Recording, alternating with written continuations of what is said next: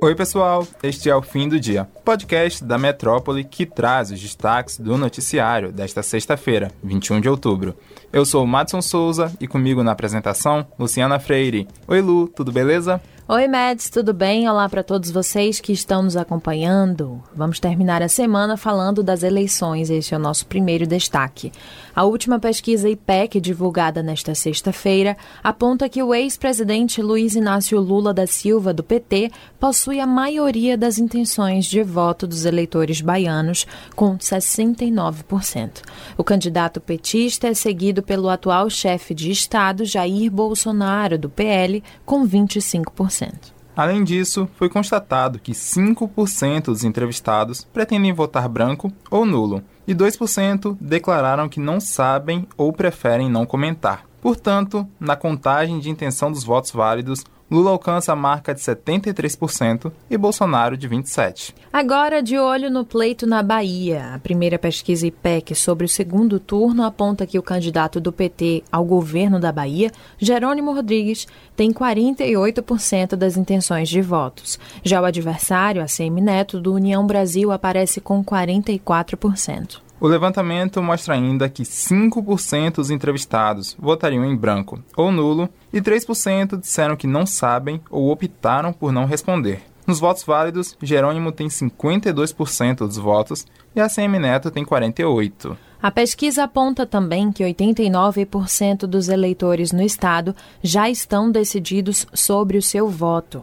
Apenas 11% dos entrevistados afirmaram que podem mudar de ideia até o dia 30 de outubro. Em relação à expectativa dos eleitores quanto à vitória no segundo turno, ou seja, quem eles acreditam que deve ganhar, independente da intenção de voto, Jerônimo Rodrigues, do PT, deve vencer a disputa para 52% dos eleitores baianos. Já 36% acreditam que o candidato do União Brasil, ACM Neto, sairá vencedor. Não souberam ou preferiram não opinar, somaram 12%. A margem de erro deste levantamento é de 3 pontos percentuais para mais ou para menos. Ao todo, foram entrevistadas 1.504 pessoas durante os dias 18 e 20 de outubro em 74 municípios baianos. Vamos agora dar um pulo nos Estados Unidos, notícia importante por lá e por isso para o mundo também. O ex-estrategista, chefe do governo de Donald Trump, Steve Bannon, foi condenado a cumprir quatro meses de prisão e pagar uma multa de 34 mil reais por desacato ao Congresso. A decisão foi tomada após Bannon se negar a colaborar com as investigações sobre a invasão de republicanos ao Capitólio dos Estados Unidos, que ocorreu no primeiro semestre de 2021. Contudo, o assessor político permanece em liberdade até o final do processo, já que sua defesa ainda pode entrar com um recurso pela revisão da sentença. Anteriormente, Bannon havia sido acusado de desviar dinheiro de uma campanha voltada para a construção de um muro entre as fronteiras dos Estados Unidos e do México. O ex-funcionário da Casa Branca foi liberado depois de pagar uma fiança de 5 milhões de dólares, o que, convertido em reais, equivale a aproximadamente 26 milhões. Vale ressaltar que, além do círculo direitista estadunidense, o republicano também esteve em diversas reuniões com representantes internacionais, inclusive com a família do atual presidente brasileiro, Jair Bolsonaro. Pois é, bom lembrar que há cerca de três anos atrás, Bannon participou de um encontro com o chefe de Estado do Brasil nos Estados Unidos. Em 2022, durante uma entrevista concedida à BBC, ele afirmou que Bolsonaro é um grande herói e comparou o bolsonarismo com o movimento MAGA, que é composto por apoiadores de Trump.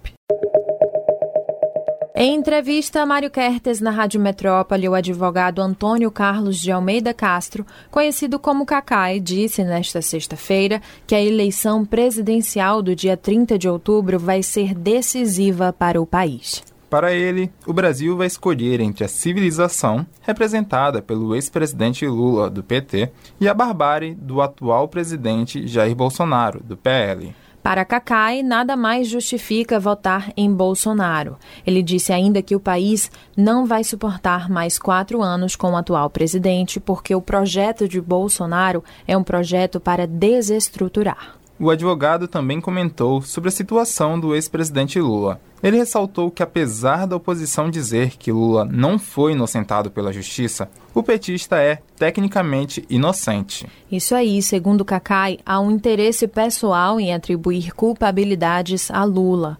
Para o advogado, a discussão hoje se Lula é ou não inocente é uma discussão política de quem tem interesse de justificar o projeto de Bolsonaro. Vocês podem conferir a entrevista completa no youtube.com/portal Metro 1. Agora o tema é Copa do Mundo, que já está chegando, e eu quero saber se você já está no clima, Lu. Estou super no clima, muito ansiosa, Mads, e você? Eu também, e sabe quem mais já está pensando em Copa do Mundo? O craque argentino Lionel Messi. Ele disse em entrevista que os favoritos para vencer a Copa neste ano são os times do Brasil e da França. Pois é, segundo o jogador, que já foi sete vezes melhor jogador do mundo, há cinco seleções à frente da Argentina: Alemanha, França, Brasil, Inglaterra e Espanha. Messi afirmou que esta edição da Copa do Mundo no Catar será sua última participação, já que ele tem 35 anos. A decisão foi feita para evitar lesões, uma vez que ele não vai ter condições físicas para disputa em 2026. E, inclusive, por falar em Copa, na última edição do Jornal da Metrópole, eu escrevi um texto sobre a Copa do Mundo. Vocês acham que o Hexa vem? Deem uma lida, enviem a palavra jornal para o 35055000. Conversei com Edson Marinho, além de dar algumas curiosidades e informações importantes sobre a Copa do Mundo no Catar. E é isso, pessoal. O episódio de hoje fica por aqui, mas se você quiser ter acesso a essas e outras notícias, basta entrar no metro1.com.br. Acompanhe a gente também pelas redes sociais, arroba grupo.metrópole no Instagram e TikTok e arroba Metrópole no Twitter. Lembrando que você pode ativar as notificações no Spotify para receber um alerta a cada nova edição do fim do dia. Tchau, Meds, tchau, pessoal, e até segunda. Valeu, Lu, valeu, pessoal, e até semana que vem.